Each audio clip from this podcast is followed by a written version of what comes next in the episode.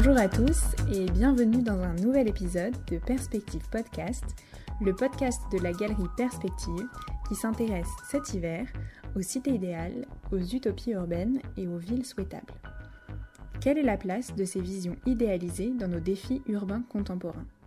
En quoi l'utopie peut-elle nous être utile pour concevoir la ville de demain? Dans un moment où repenser nos modes de vie n'est plus une option, nous rencontrons des architectes, sociologues, géographes, urbanistes, économistes, historiens et entrepreneurs pour tenter d'éclairer le futur de nos évolutions urbaines. Soutenu par l'entreprise d'aménagement d'espace Perspective Habiter le Beau, ce podcast fait écho à l'exposition La Cité, Utopie urbaine contemporaine, présentée à la galerie Perspective dans le 7e arrondissement de Paris. Nous avons décidé de prolonger l'exposition jusqu'à mars 2021 la galerie est donc en ce moment ouverte du mardi au samedi. N'hésitez pas à passer nous y voir. L'entrée est gratuite et toutes les informations pratiques sont à retrouver en description de ce podcast. Aujourd'hui, nous rencontrons Mathieu Zimmer. Mathieu Zimmer est géographe et urbaniste. En 2013, il fonde 2 degrés, qui est à la fois une agence d'urbanisme et de médiation territoriale, mais aussi une maison d'édition. Mathieu Zimmer est ainsi également le co-auteur d'une série d'ouvrages, dont notamment Le Petit Paris, publié en 2013 et récompensé en 2015 du Grand Prix du livre d'architecture.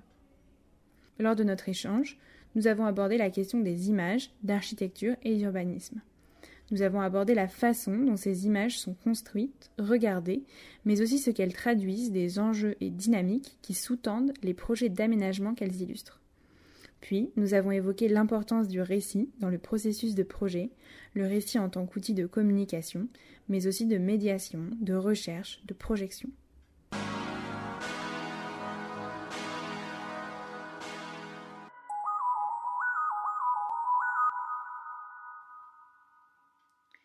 Bonjour Mathieu Zimmer.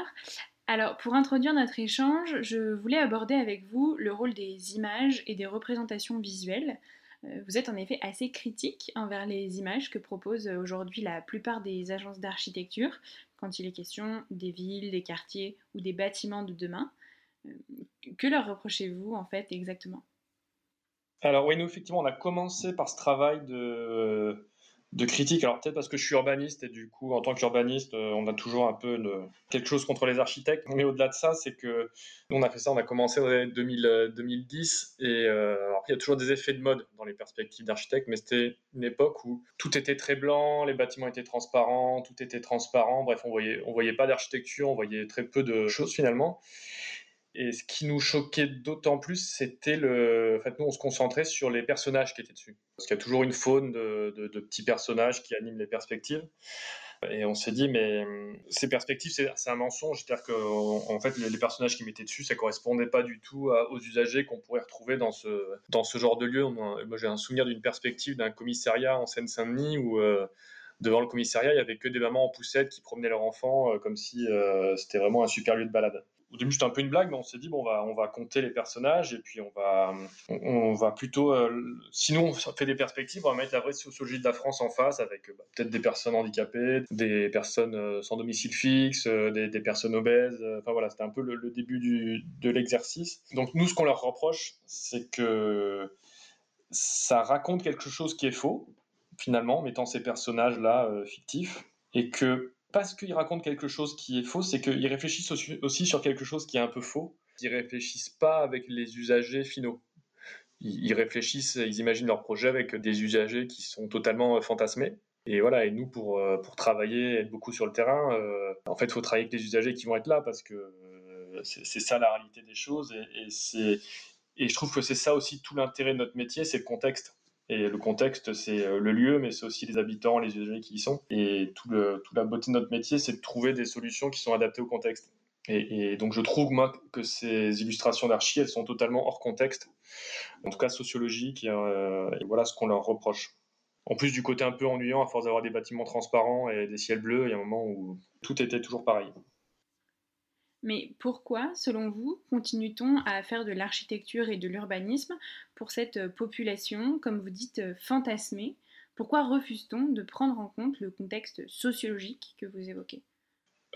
Parce que je pense que c'est, un, c'est beaucoup plus simple parce que euh, bah, de dire on va faire de, l'architecture d'urbanisme pour des gens qui ont 35 ans, qui sont en bonne santé et qui vont euh, aller dans les commerces qu'on imagine en, bas et qui vont euh, acheter très gentiment un café à 5 euros, bah, c'est très confortable comme cadre pour imaginer les choses.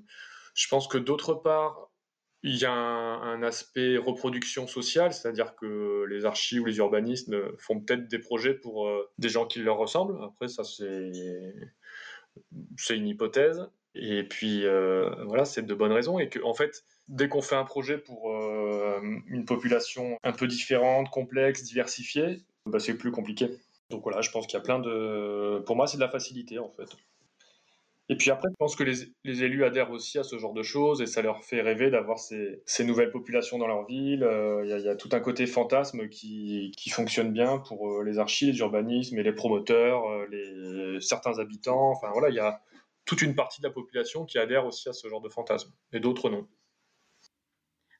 Pour revenir justement sur cette question des images, au sein de votre agence de Degré, vous travaillez beaucoup avec l'illustration est-ce que vous pouvez nous expliquer euh, pourquoi, qu'est-ce que cela génère par rapport à un montage ou une 3D alors, euh, bah, la, première raison, c'est qu'on ne sait pas faire de perspective 3D, donc euh, voilà un peu l'origine.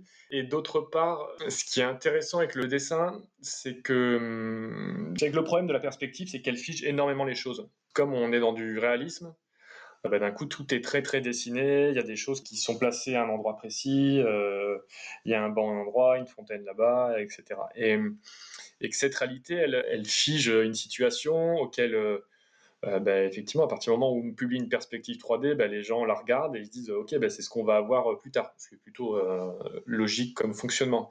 Et en fait, la réalité du projet urbain est souvent beaucoup plus complexe. Et entre l'image de l'archi et puis ce qui se passe après, il y a des décalages parce qu'il y a mille raisons pour que le projet évolue. Nous, ce qu'on trouve intéressant avec le dessin, c'est que justement, on est dans quelque chose d'un peu plus flou où euh, les grands principes sont là et on, comprend à quoi va ressembler le bâtiment, on comprend qu'il y aura euh, un parc, un endroit, un espace public devant. Mais euh, il a l'intérêt d'être voilà, beaucoup plus flou dans le dessin définitif. Et d'une part, donc, ça permet, je pense, de ne pas figer une réalité, parce que le dessin permet un léger décalage par rapport à la réalité. Et il est intéressant aussi parce qu'on peut aussi donner une image un peu. Il y a un côté affectif, il y a un côté un peu chaleureux, donc ce qui permet de faire passer d'autres messages aussi. Et puis moi, ce que je trouve très intéressant, c'est qu'en fait, le dessin, on se projette beaucoup plus. C'est-à-dire que hum, tout le monde peut dire Ah ouais, moi j'aurais bien mis ça là, ou peut-être qu'il manque euh, un banc ici, un arbre là. Et euh, le dessin a cette valeur que c'est un outil de représentation, mais c'est surtout, je trouve, un outil de travail pour euh, finalement co-construire le programme du, du, projet. Donc là, il a toutes ces valeurs-là. Après, voilà, il a, je trouve qu'il faut les deux. C'est-à-dire que c'est important aussi d'avoir la vision réelle et on est dans des métiers comme euh, l'architecture, la promotion, l'urbanisme où on a besoin de choses très concrètes. Donc on peut pas faire, euh, on peut pas faire ça en perspective et donc c'est important qu'elles y soient. Mais voilà, je trouve que c'est nous ce qu'on trouve intéressant, c'est d'arriver à jouer avec les deux. C'est vrai que vous exprimez que la 3D est parfois un modèle un peu froid. Et sur votre site, vous avez développé le concept de, je cite, euh, ville chiante. Alors, on y comprend en fait une ville euh, neutre, peu stimulante, euh, qui relève de formules d'urbanisme assez uniformes, presque standardisées. Et c'est vrai qu'on a rapidement en tête des images de bâtiments neufs, souvent grands, clairs, épurés, ce que vous expliquez, et en plus depuis quelques années largement végétalisés. Et donc on peut se demander bah, d'où vient ce modèle, cet imaginaire qui est quasi hégémonique en architecture, et qu'est-ce qui continue de l'alimenter aujourd'hui? Alors, il vient de. Alors, beaucoup des concepteurs urbains, ou comme je disais, c'est beaucoup plus euh, confortable d'imaginer une ville où tout se passe bien. Et finalement, une ville où tout se passe bien dans la tête des archives, des urbanistes, c'est une ville où il se passe pas grand-chose quand même. Euh, donc souvent, on va gommer tout ce qui fait tâche. Euh, c'est pour ça qu'aussi on, on, a des personnages sur les perspectives qui sont assez réduits dans leur représentativité. Et donc il y a, ce côté de de ne pas représenter ce qui pourrait être vu comme une nuisance ou quelque chose de pas acceptable. Et du coup, finalement, ça fait des, des, ouais, des, lieux qui sont très très neutres. et qui finissent par tous se ressembler, puisqu'on a à chaque fois les mêmes personnages et les mêmes usages qui sont assez limités. Donc je pense que c'est vraiment une forme ouais, de facilité pour les concepteurs. Et je pense que ça fait, ça fait quand même rêver les, certains élus euh, ou habitants, où euh, ce relatif euh, calme correspond à leur vision de, ce que peut être une ville agréable. À la limite, nous, ça nous dérange. Enfin, nous, on critiquait pas dans le fond le fait que des gens veuillent s'ennuyer en ville. Hein. On n'avait pas de problème là-dessus. On se dit, si vous voulez pas passer un bon moment et, faire des choses très calmement, ok. Ce qui nous embêtait, c'était qu'on retrouvait ça partout. C'était l'uniformité et qu'on finalement, on se retrouvait enseveli de perspectives où euh, il y avait juste des gens qui déambulaient tranquillement en se tenant la main et hum, avec zéro nuage à l'horizon. Et voilà, nous, notre réflexion, c'est de dire vous avez le droit de vous ennuyer, par contre, nous, on a envie de s'amuser, et ce qui est intéressant dans une ville, c'est d'avoir le choix, finalement, et, que ceux qui ont envie de, passer une après-midi très sage à déambuler, euh, eh ben, ils auront des espaces pour le faire. Mais euh, n'oubliez pas les, ceux qui ont envie de peut-être rigoler, de ceux qui ont envie de faire la fête, de ceux qui n'ont pas les codes euh, pour euh, déambuler tranquillement, de ceux qui n'ont pas d'argent, de ceux qui n'ont pas de logement. Et, donc voilà, c'est de dire, euh, n'oublions pas ces usagers-là. C'est vrai que finalement, au-delà même du bâtiment ou du quartier, vous parlez de la nécessité de repenser complètement l'aménagement et les équilibres de notre territoire. Vous parlez même de la nécessité d'aller vers une nouvelle géographie urbaine quelle est cette nouvelle euh, géographie? Quelles sont finalement pour vous les alternatives possibles à ces villes, à ces quartiers qui sont standardisés? Alors, euh, c'est une question assez vaste. Moi, je dirais qu'on est l'essence même de la géographie et de même du choix résidentiel, c'est euh, la notion de compromis. C'est-à-dire que si on va vivre dans un centre-ville, euh, bon, on aura tous les commerces, mais on n'aura peut-être pas de balcon, pas de jardin, etc. Et l'inverse, c'est vrai, si on va au fin fond de la campagne, on aura euh, l'espace vert, mais pas de, de, service. Et donc, tout est une question de compromis et de choix. Et euh, effectivement, la situation idéale, c'est d'avoir tous les services à proximité, mais être coincé dans un parc de, 6 hectares. Donc, ça, à part être millionnaire au centre de Paris, il y, y, a très peu de possibilités. Donc, je trouve que tout l'enjeu de notre métier, c'est d'arriver à diversifier ces situations entre calme et animation. Pour synthétiser, ma vision de l'urbanisme, c'est toujours euh, on a envie de calme et on a envie d'animation parce que c'est les, deux pendants de, ce qu'on attend. Et justement, notre métier, c'est d'arriver à faire que on ait le maximum de calme avec le maximum d'animation à proximité. Et c'est ce qui pose des problèmes quand, enfin, moi, c'est ma grille d'analyse de l'espace urbain et de la géographie. effectivement, c'est ce qui pose des problèmes quand euh, eh ben, on est en centre-ville où on a beaucoup de services, mais zéro calme, pas de parc, etc. On finit par saturer. Ou euh, ce qui pose des problèmes peut-être dans certains euh, espaces pavillonnaires sans fin où finalement on a beaucoup de calme, mais aucun service et on finit par s'ennuyer. Donc ça, c'est la base de ma réflexion. Et après, sur le nouvel modèle géographique, je trouve justement un, qu'il n'y a pas de modèle.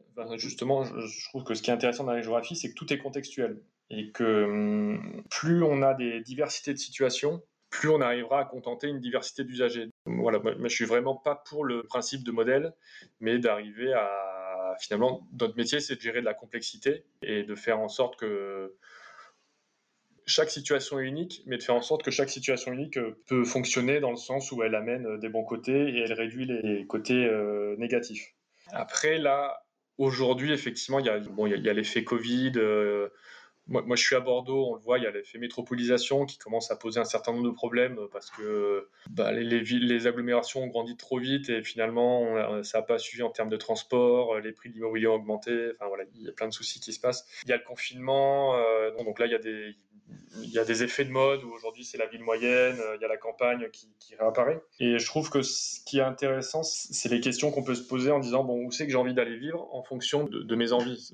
Quel est l'important? Est-ce que je est-ce que j'ai envie d'aller au théâtre euh, une fois par semaine ou euh, finalement, si j'y vais une fois par an, bah, je peux vivre à une heure d'une grande ville, ça, ça ira, je m'organise pour aller au théâtre une fois par an. Et donc moi, ce qui m'intéresse, c'est cette question de, compromis et, de, et surtout de complémentarité entre les territoires et de dire que on va pas tout trouver euh, là où on habite, mais que par contre on a la capacité à bouger de territoire et d'aller piocher ce qu'on n'a pas à côté de chez nous. Et donc je trouve que c'est intéressant. Et, ça, on commence à le voir dans les. Alors, je parle du cas bordelais, mais effectivement, il y a, je veux dire, les, trentenaires, euh, quarantenaires qui, ne peuvent plus acheter à Bordeaux. Euh, finissent par aller dans les, petites villes à côté de Bordeaux, mais qui sont, qui sont des villes de, de, de 5 à 30 000 habitants, où euh, bah, du coup il y a toutes les aménités liées à, une ville, c'est-à-dire qu'il y a le marché, il y a les commerces, il y a les écoles, il y a peut-être un théâtre, un cinéma. Donc ils gardent cette vie urbaine et en même temps quand ils ont besoin vraiment de services type un concert, une expo, ils prennent le train, ils ont 20 minutes, ils sont à Bordeaux et, ils retrouvent ce qu'ils n'ont pas à Bordeaux. Et donc voilà, moi je trouve que ce qui m'intéresse c'est cette question de complémentarité et de, dire euh, on, cherche un lieu où on, essaie de maximiser nos avantages et nos, bons côtés en réduisant le maximum de mauvais côtés et comment on va piocher à côté. En parallèle, je trouve qu'il y a une question, c'est de dire faites attention parce qu'il y a des... Enfin très simplement, si vous vous éloignez de métropole, à un moment, vous n'aurez pas accès aux mêmes services et il y a une question d'égalité des, chances. Et euh, ça s'est prouvé hein, que euh, les jeunes ruraux, ils vont faire euh, moins d'études supérieures parce qu'il y a un, problème de l'accès à ces études, c'est-à-dire qu'il faut soit trouver un logement dans une ville à côté, ou des fois il n'y a pas les moyens. Et même il y a une censure des plus jeunes en disant bon c'est pas pour moi, moi j'ai grandi au milieu de la campagne, je vais pas faire une prépa Sciences Po. Et voilà. donc moi le message aussi c'est de dire faites attention, toutes les situations résidentielles sont pas idéales, notamment sur des questions d'égalité des chances et que ben, si vous habitez à plus d'une heure d'une grande métropole, vous aurez peut-être moins de chances de faire des études, de rencontrer euh, très concrètement, d'avoir une diversité d'opportunités amoureuses, d'opportunités professionnelles. Et donc voilà, donc je trouve qu'il y a ces deux pendants de dire euh, vous êtes libre de choisir où vous voulez vivre. Réfléchissez à votre compromis entre calme, animation et, ce que vous souhaitez et voir ce que vous pouvez aller trouver dans d'autres territoires à côté du vôtre. Mais euh, en même temps, faites attention parce que si vous allez trop loin, vous risquez peut-être d'être perdant en termes d'égalité des chances et d'accessibilité territoriale à un certain nombre de services et d'opportunités. Ce que je trouve qu'on comprend bien avec cette idée de compromis, c'est qu'il y a de votre part une remise en cause complète de l'universalité du territoire parfait, de l'utopie territoriale en quelque sorte. C'est vrai que l'utopie, c'est le thème qui nous intéresse et que dans sa définition première, l'utopie a euh, vocation à s'appliquer à tous, et vous, au contraire, vous expliquez qu'il faut euh, comprendre et accepter les envies de chacun, de chaque citadin, et que bah, chacun n'ayant pas les mêmes envies, il faut arrêter absolument de vouloir proposer une solution unique et euh, vouloir mélanger tout, tout le monde, tout le temps et partout. Euh, est-ce que vous pensez que l'utopie est finalement profondément individuelle et qu'il serait impossible d'avoir une utopie commune? Alors moi, je, dirais les choses euh, de cette façon. Effectivement, les utopies, il y a souvent quelqu'un qui a réfléchi à tout un tas de problèmes et qui a essayé de trouver une solution miraculeuse pour tous les régler. Bon, moi, ça me laisse très sceptique. Et, euh, mais, après, je, trouve ça intéressant. Hein. J'aime bien ce genre de, solution presque radicale, hein, d'une certaine façon. Mais moi, ce que je trouve encore plus intéressant, c'est de dire on n'arrivera pas à contenter tout le monde avec un modèle unique. Et ce qui est intéressant dans notre métier, c'est d'arriver à, proposer des alternatives. Et je trouve que c'est toujours la question du choix, c'est-à-dire qu'il y, y a des modes de vie, il y a des envies. Et en face, on a, on a des territoires qui correspondent. Et je trouve que ce qui est intéressant, c'est de faire, euh, oui, de croiser des modes de vie et des, territoires qui, peuvent se, correspondre. Donc, moi, j'ai une vision un peu pragmatique. Après, c'est qu'on fait beaucoup de terrain, nous, on fait, presque du service après-vente de, projets urbains et d'aménagement. Donc, les habitants, si vous voulez, on, les croise régulièrement et euh, le vivre ensemble, c'est compliqué de croire au vivre ensemble quand, bah, quand on rencontre des habitants régulièrement où on se rend compte qu'ils peuvent se foutre sur la gueule pour n'importe quelle raison, euh, de la plus anodine à des fois des raisons importantes. Donc, je pense que c'est la nature humaine. Pour autant, les, gens ont envie de se retrouver entre eux et, je trouve que c'est la notion d'entre eux, c'est de dire que moi, je crois plus à euh, quelque chose d'un peu affinitaire et communautaire. Communautaire, pas dans un sens extrême, mais de dire euh, finalement, on a envie de se retrouver avec des gens qui nous ressemblent en termes de loisirs, de culture, de sortie, d'affinité. Et voilà, je trouve que ce qui est intéressant, c'est toujours cette question de la, diversité des solutions qui s'offrent à, nous. Et c'est pour ça que l'utopie unique, c'est pas qu'elle m'ennuie, mais je, je la trouve pas euh, tout seul, ça marche pas.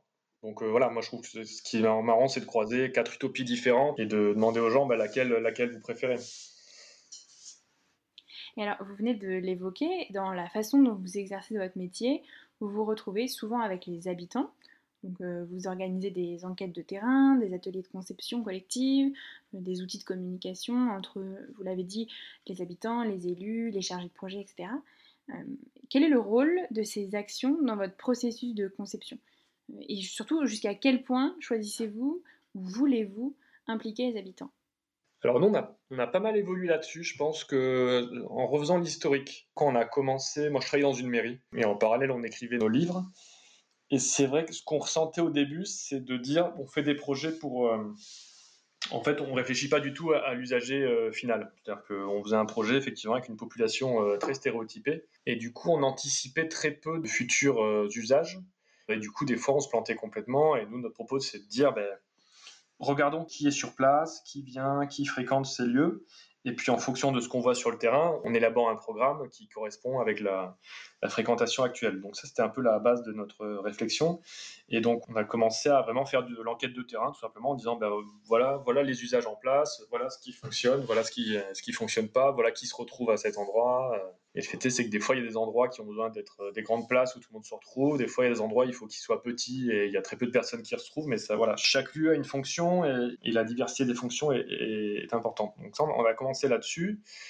Et c'est vrai qu'assez rapidement, on nous a demandé bah, du coup d'être sur le terrain et notamment pour accueillir les nouveaux habitants qui, qui arrivaient dans un projet.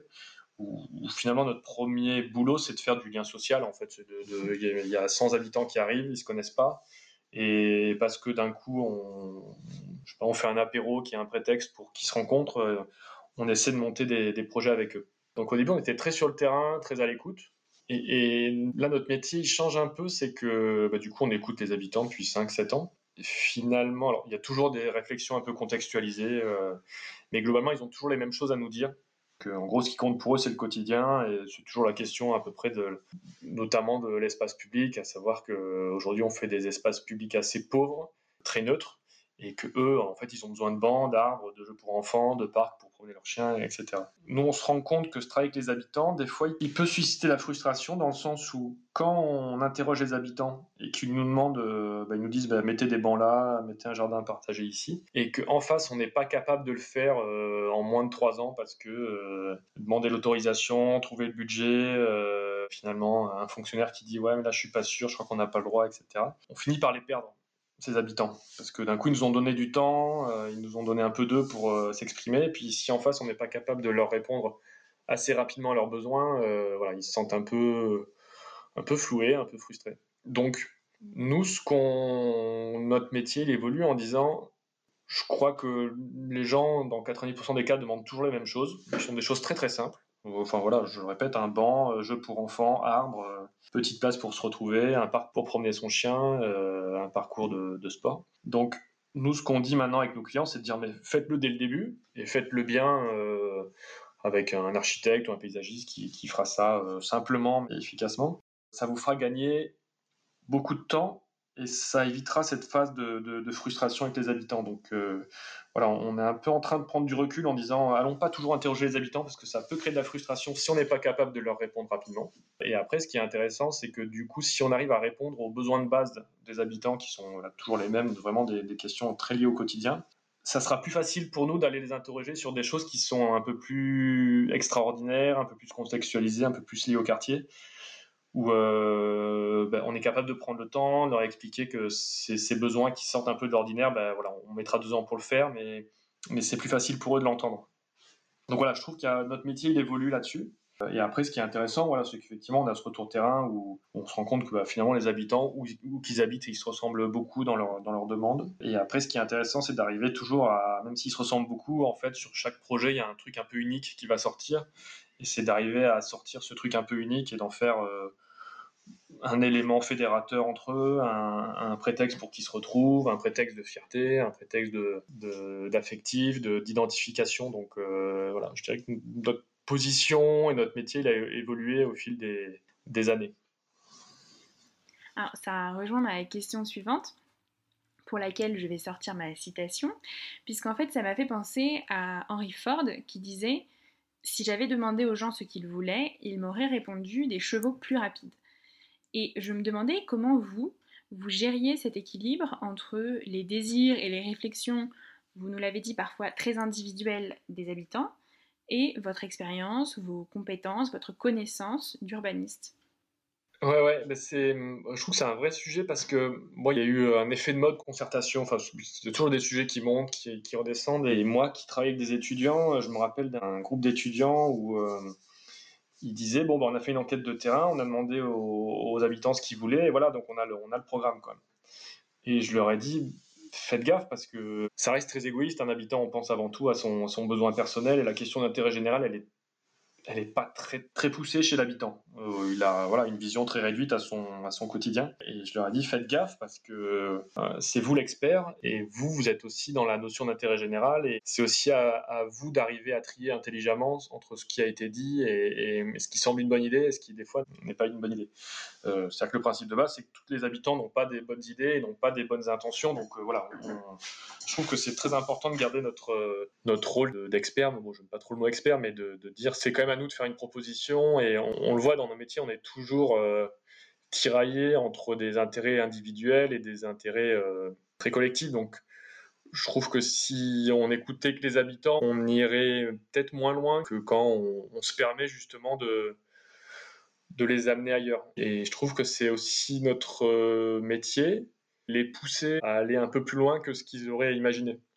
Parce que souvent, il y y a, un côté très grégaire, très, on copie ce qui existe à côté. Et puis pour les habitants, c'est pas leur métier, ils ont du mal à se projeter sur ce que pourrait être euh, un lieu. Finalement, c'est une capacité que tout le monde n'a pas. Et je dirais que la note, justement, c'est d'arriver à leur, euh, suggérer des alternatives.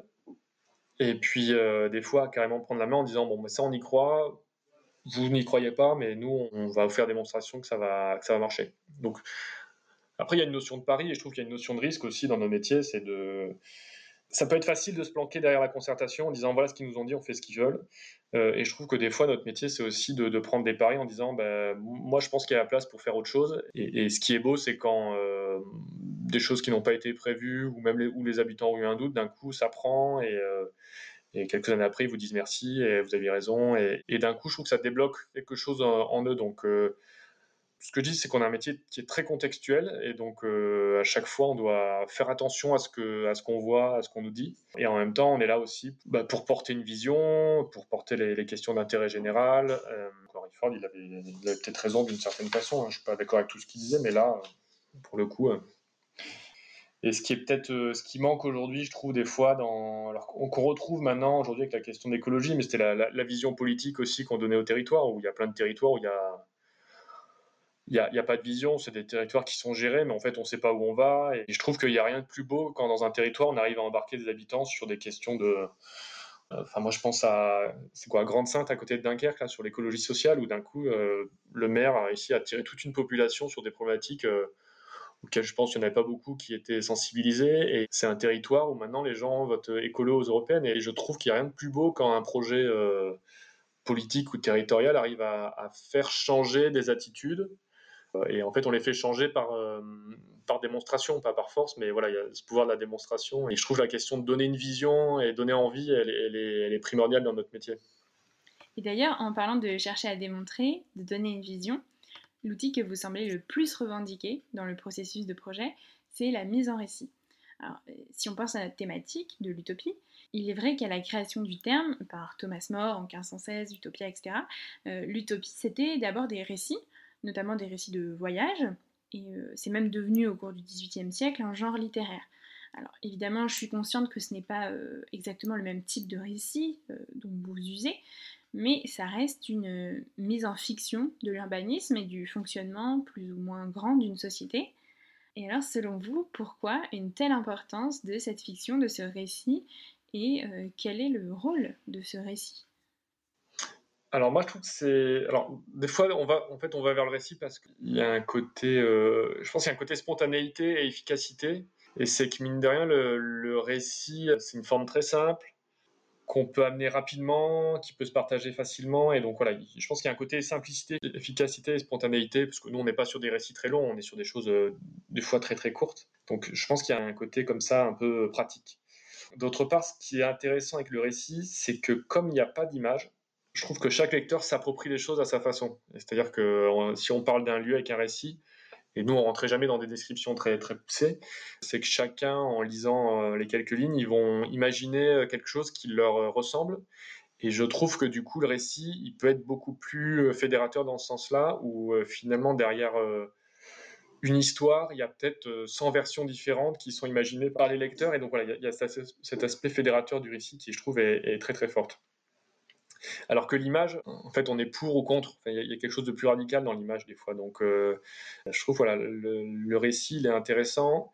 Et ce qui est intéressant aussi avec le récit, c'est que tout le monde peut écrire, alors plus ou moins bien, mais peu importe. Mais c'est une forme qui est très démocratisée et que quand on fait un récit de deux pages sur une ville, les lecteurs peuvent dire je suis d'accord ou je suis contre, et ils peuvent dire moi je l'aurais pas écrit comme ça. Et à la limite, ils peuvent l'écrire, bon, ils le feront pas, mais je trouve qu'il y, a ce côté aussi appropriation en disant cette forme, j'aurais pu le faire et j'aurais fait différemment. Et je trouve que ça, nous, c'est vraiment un souci qui est très important, c'est de, faire des, supports qui sont très accessibles. Et quand c'est accessible, c'est que les, plus facile pour s'approprier et euh, d'un coup les, lecteurs se disent ah ouais moi je l'aurais fait autrement et, ça on aime bien ce moment où euh, d'un coup ils se saisissent d'un objet et ils se disent euh, tiens on, pourrait écrire plutôt ça et c'est intéressant parce que je trouve que c'est plus complexe que le oui j'aime cette image ou non je suis pas d'accord j'aime pas la, couleur du bâtiment que vous avez dessiné. Mais d'ailleurs, en parlant des projets eux-mêmes, vous rappelez que les projets d'architecture, tout comme les utopies d'ailleurs, sont présentés en fait dans un état stable, c'est-à-dire qu'ils sont pensés de manière finie, fonctionnelle et surtout sans imprévu. Et vous, vous expliquez qu'à l'inverse, euh, les urbanismes et les architectes devraient figurer le conflit et imaginer et raconter tout ce qui va aller mal. Donc pourquoi faut-il faire cela? Ben, notre métier, c'est de, gérer le bazar. moi, je, trouve, hein, en tant qu'urbaniste. Dans le monde du projet urbain, les choses ne se passent jamais comme prévu. C'est qu'il y a toujours un imprévu, un réseau, un, tuyau qui va péter, des voisins qui vont râler. Et euh, l'aménagement de la ville, c'est pas un chemin tout droit et, couvert de roses. C'est un chemin très compliqué. Euh, il y a beaucoup de choses à prendre en compte. D'autre part, des fois, on peut se gourer. En fait, euh, avoir euh, proposé quelque chose et puis se rendre compte qu'en fait, euh, c'était pas du tout ça, les temps ont changé. Et je trouve que voilà, quand on fait bien notre métier, et comme c'est un métier contextuel, il faut être capable de se dire, oula, on va dans la mauvaise direction et on peut changer. Et c'est aussi ce qui fait la beauté d'une ville, hein, c'est que finalement, c'est plein d'accidents, de changements de direction, de choses imprévues. Et c'est la nature de notre métier. Donc, les gens qui ont eu une bonne idée il y a bah, peut-être ils vont dessiner un projet en 2000, il va commencer à se construire en 2007, il va être fini en 2032. Bah, du coup, euh, des fois, l'idée qui a été dessinée 25 euh, ans avant, elle est peut-être plus adaptée. Donc, il euh, faut accepter cet aspect temporel. Et là, on le voit avec la question de l'écologie, où d'un coup, les demandes des habitants, elles ont, en quelques années, ça a franchement évolué sur ce que c'est un espace public, sur la nature en ville. Et, je trouve notre métier, c'est d'être toujours à l'écoute de ce genre de, de changement vous expliquez que pour construire un récit, il faut faire le tour de toutes les situations qui semblent crédibles, mais en, même temps, vous rappelez qu'il est nécessaire de s'amuser, d'être spontané, d'être créatif, etc. Alors finalement, euh, comment donne-t-on, enfin comment donnez-vous un cadre à ces récits et qui ou quoi détermine ce cadre? Euh, Ouais, alors là, c'est je pense qu'il n'y a pas vraiment de règles. Souvent, bon, on adhère à l'histoire qui nous stimule le plus. Je pense que c'est la règle qu'on s'impose à nous et, finalement, je pense qu'il y a un truc un peu bizarre où, parce que cette histoire, on a envie d'y adhérer, on, va trouver les, moyens pour euh, qu'elle puisse à peu près fonctionner. Donc voilà, je pense qu'il y, a une question très subjective quand même. Enfin, même si on a tout un fond très objectif d'analyse, de prise d'information, d'analyse du contexte, mais des fois, il y a une histoire qui nous plaît plus qu'une autre et euh, on a envie de la pousser. Il y a un côté un peu gamin euh, comme ça. Donc après, l'idée, c'est d'être quand même lucide sur l'aspect des fois subjectif de, ce choix. Et nous, ce qu'on aime bien faire, c'est de dire, bon, on a fait un choix, mais il y a probablement des gens qui vont pas être d'accord. Et on aime bien anticiper les réactions. Et ce que j'aime bien, c'est quand on choisit une histoire, mais finalement, il y en a trois autres qui vont découler de ça, parce qu'il y a ceux qui sont pas d'accord, qui vont mettre en place un, une occupation d'espace public qui n'était pas prévue. Euh, et, donc, je trouve qu'une histoire en génère plein d'autres. C'est plutôt comme ça que je le, dirais. On, fait un choix qui est ni objectif ni subjectif. On le pousse parce que ça nous donne envie. Et après, on se pose la question en disant voilà, mais il va se passer quoi quand même quand, on va faire ça? Moi, j'en démords pas. Hein. C'est la, la diversité des profils qui racontent la complexité de la ville et tout l'intérêt d'une ville c'est quand même de trouver des diversités de situations euh, très contrastées dans une relative proximité. C'est, euh, je sais pas, passer d'un quartier bourge où il se passe rien, mais où euh, peut-être on a de très belles façades et on marche 10 minutes et on se retrouve dans le marché un peu populaire de la ville où d'un coup il y a de l'ambiance, des odeurs, des gens un peu bizarres et puis d'un coup on remarche 5 minutes et on se retrouve dans un lieu totalement différent, je sais pas, les, les bords d'une rivière, etc. Et je trouve que ça, c'est la vraie richesse d'une ville, c'est cette diversité de situations. Et moi, ce qui m'ennuie, c'est des villes où tout se ressemble. Euh, moi, je, suis bordelais, je suis pas très fan de Bordeaux où il y a une certaine. Euh, euh, c'est une ville qui est très homogène et du coup, je trouve que cette diversité de situations là, on la retrouve pas. Donc, moi, ce que j'aime dans notre métier, c'est ça, c'est de se dire chaque espace public n'a pas la même fonction. Il y a des grands espaces publics qui sont des lieux de rendez-vous où quand on, se dit on se retrouve à 15h, on se donne rendez-vous sur la place machin. Il y a des espaces publics qui sont aussi des endroits pour se retrouver entre soi. Euh, je sais pas, je pense à des places un peu plus hype où euh, les étudiants des beaux-arts vont se retrouver parce que d'un coup ils seront entre eux et il n'y aurait pas euh, le, NAS d'école de commerce pour caricaturer. Mais il y a aussi des espaces qui sont faits pour se retrouver tout seul. C'est que des fois il y a la question de la solitude en ville et, même les, lieux un peu pourris, les friches, elles ont cette vocation aussi de ben justement de ne pas être fréquenté et ça permet d'être fréquenté par des gens qui n'ont pas envie d'être euh, d'être vus ou d'être avec d'autres personnes. Donc voilà, moi je suis vraiment très passionné par cette diversité de situations et en disant qu'il n'y en a pas une mieux que l'autre. Vraiment la base de notre métier, enfin de notre vision à nous, euh, c'est de, de, ne pas hiérarchiser les, usages. S'il y a des gens qui aiment faire des concours de, de tuning sur un supermarché, euh, nous, c'est aussi bien que d'aller boire, euh, je sais pas, un verre après euh, l'opéra, peu, importe, on, ne juge pas. On est vraiment soucieux de la diversité des situations qu'une ville peut, offrir, et je trouve que les, les villes les plus stimulantes, c'est ces villes qui offrent euh, mille ambiances en, quelques kilomètres. Nous avons principalement découvert votre travail, le travail de votre agence de degré, grâce à votre premier ouvrage, publié en 2013, Le Petit Paris. donc dans cet ouvrage, vous racontez le Paris de 2050, donc vous êtes allé assez loin dans la projection, puisque c'est presque 40 ans en avant. Euh, donc ma question c'est jusqu'où, selon vous, peut-on pousser un récit d'anticipation urbaine tout en restant pertinent euh, Est-ce qu'il y aurait, selon vous, euh, intérêt à imaginer les villes de 2300 ou des villes sur d'autres planètes, etc. Et donc, en fait, quel lien faites-vous entre votre travail et le récit de science-fiction? Alors moi j'ai l'impression que de toute façon dans tous les récits prospectifs, on s'est toujours à peu près gouré sur euh, la date ou enfin il faut prendre ces récits pour ce que pour ce que c'est. C'est quand même de la fiction. Alors même si elle peut être euh, bien documentée, réfléchie, euh, ça reste de la de la fiction. Et voilà, il faut leur donner la valeur qu'elles ont ou de, de donner impossible. Et le fait est que ça, ça fait leur intérêt, c'est de faire bouger des choses. J'ai beaucoup de modestie sur le, le récit prospectif et mais néanmoins, il a, il a cette valeur-là de, de, pouvoir euh, sortir les lecteurs de leur quotidien et de ce qu'ils connaissent et de les amener vers quelque chose qu'ils n'avaient pas prévu. Donc après, sur le petit Paris, on l'avait poussé assez loin. Après, on était resté dans de la, la prospective très, très urbaine. Euh, après, il y a des choses qui, seront, qui vont fonctionner, d'autres non. Bon, ça, c'est le jeu. Ce qui compte, c'est pas forcément l'exactitude des choses, mais c'est de voir celles qui donnent envie ou celles qui font peur aussi hein, mais c'est toujours un peu ce côté un peu sentimental et qui est, qui est intéressant. Euh, après sur les récits de 2300 par exemple sur la vie sur Mars moi ça me bon ça me parle pas du tout. Enfin moi ça m'intéresse pas. Pour autant je trouve ça très intéressant qu'il y ait des gens qui réfléchissent. Et, voilà c'est toujours un peu la, question de piocher mais bon la fonction du récit euh, prospectif c'est de montrer quelques hypothèses et puis de voir si lesquels nous donnent envie et comment, euh, comment on y arrive. Donc il faut être assez modeste sur ce genre de, euh, d'exercice.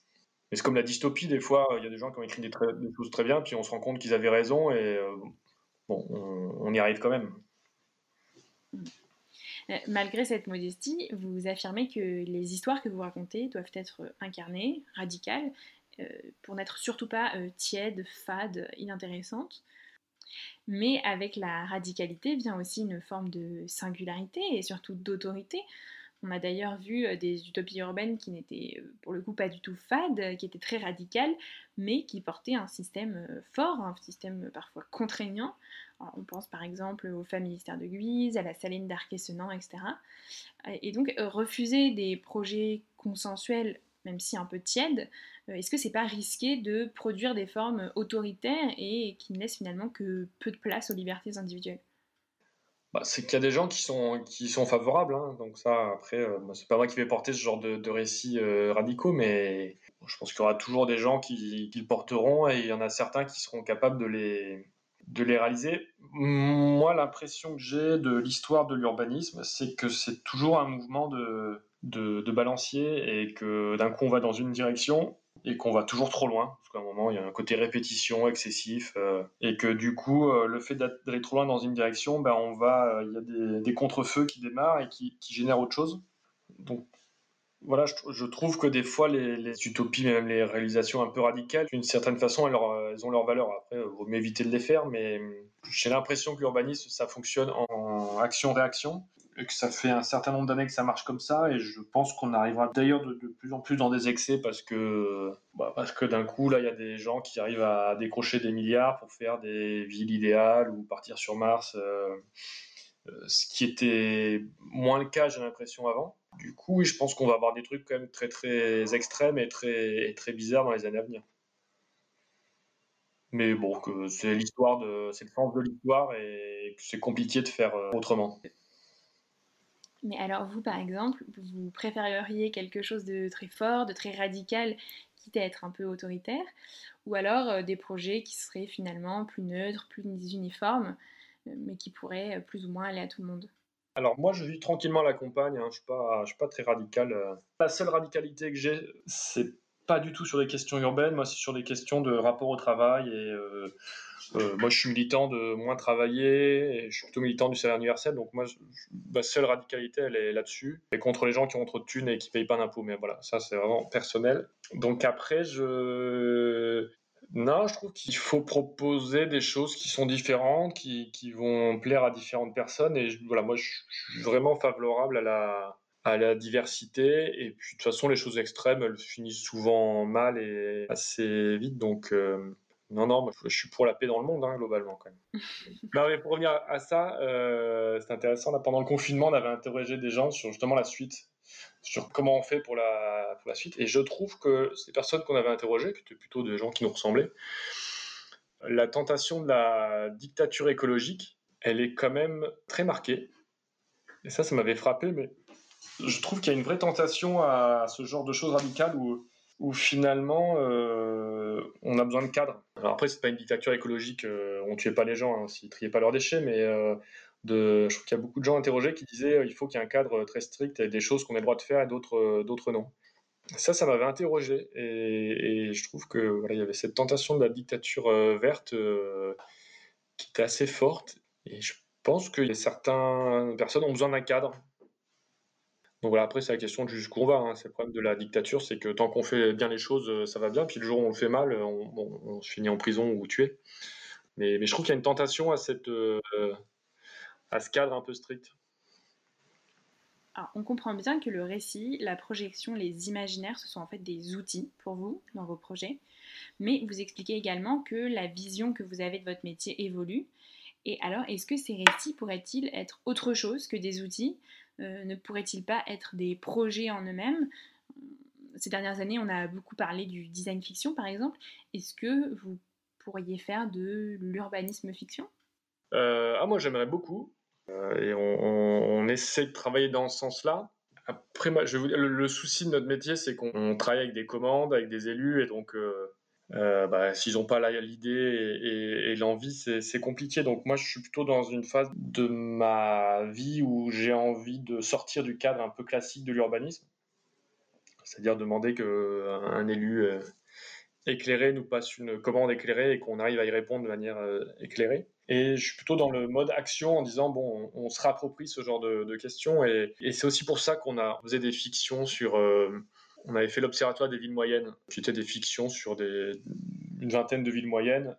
Et l'idée, c'était de dire, mais on va demander à personne le droit de les faire, parce qu'en fait, tout le monde a le droit d'écrire le récit de sa, ville, et on ne voulait pas que le côté avenir d'un territoire soit euh, uniquement euh, soumis à, l'envie d'un élu de, de, passer une commande avec un marché public, avec un tacticien qui dit c'est une bonne idée, je vais rédiger un cahier des charges, etc on voulait cette démocratisation de, la prospective euh, territoriale en disant euh, ça appartient à tout le monde. Et, voilà, donc ça, c'est plutôt le, sens de notre travail. Donc nous, on, réfléchit à le faire sans, collectivité derrière ou dans un cadre peut-être plus artistique qui offre des, conditions probablement plus propices pour, pour s'exprimer, pour en retirer des choses sans, sans l'aspect très politique et contraignant du cadre de la commande publique classique. Mm, mm, donc, et donc finalement un petit peu sur le modèle des utopistes euh, du XVIIIe siècle qui écrivaient leurs ouvrages euh, euh, sans autre contrainte que l'imagination finalement. Ouais, bah ouais, il n'y a rien de mieux que de... de... Enfin, je pense qu'il y, a bien un truc sur lequel on ne doit pas demander l'autorisation de faire ça, c'est bien ce genre de choses quoi. Ça, ça pose plein de questions de, de cadre, de comment, bah, comment on vit, etc. Mais voilà, moi je suis vraiment militant pour dire on n'a pas à attendre un élu pour euh, proposer quelque chose sur son territoire et raconter quelque chose. Et, euh, je trouve qu'il faut vraiment libérer cette, parole et cette euh, réflexion. Et c'est comme ça qu'on va faire aussi du, collectif. C'est-à-dire que on peut effectivement lancer des études avec de la co-construction, etc. Mais je trouve qu'il n'y a, rien de mieux que de dire, d'être à l'écoute de ce qui se passe sur le territoire et d'en tirer quelque chose. Donc, non, non, moi je suis vraiment pour la, très grande liberté par rapport aux questions de, nos avenirs euh, territoriaux. On arrive à notre dernière question, qui est la question rituelle de ce podcast. Euh, quel serait votre espace de vie utopique pour demain? Ah, ah mais je vais être, euh, je vais être hyper décevant, hein, parce que là vraiment. non, mais je, je, suis dans, un, dans une phase de ma vie où moi j'ai 36 ans, je crois que je vais vivre, aller vivre à la campagne. Je vais ouvrir un tiers-lieu avec ma, ma, copine et on va faire à manger pour des gens modestes avec une épicerie solidaire. Donc voilà, je pense que c'est une chouette idée, mais il n'y a vraiment rien de très radical là-dedans. Je, suis désolé pour la, banalité de, mon, de ma réponse. Le fait que ce choix de vie, euh, tout de même assez en rupture, soit devenu, euh, comme vous dites, banal, c'est assez significatif, je trouve. Euh. ouais. C'est sans doute aussi renforcé par la période qu'on vient de vivre, enfin qu'on vit toujours d'ailleurs.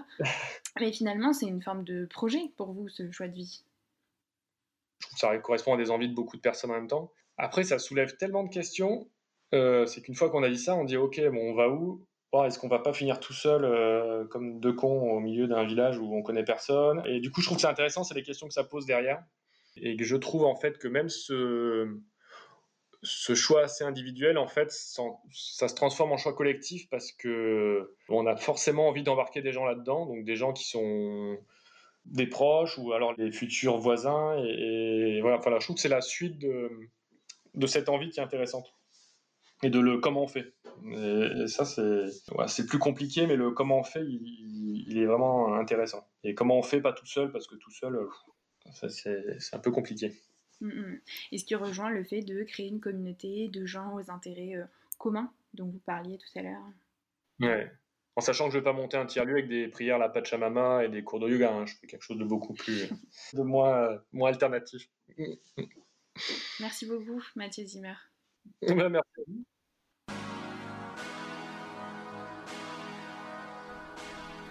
Vous venez d'écouter Perspective Podcast. Nous espérons que vous avez apprécié ce moment d'échange autour des utopies urbaines contemporaines. Si c'est le cas, n'hésitez pas à vous abonner et à nous soutenir avec 5 étoiles sur votre application de podcast. Vous pouvez également suivre toute l'actualité du podcast et de la galerie en suivant notre compte Instagram Perspective Galerie. Vous pouvez également nous contacter par mail à propos de cet épisode ou à propos d'un autre projet à l'adresse galerie at perspectivehabiterlebeau.fr. Toutes les références citées ainsi que les informations pratiques pour venir visiter notre exposition sont à retrouver dans la description de ce podcast. Merci de votre écoute, chères auditrices et auditeurs, et rendez-vous très bientôt pour le dernier épisode de la première saison de Perspective Podcast.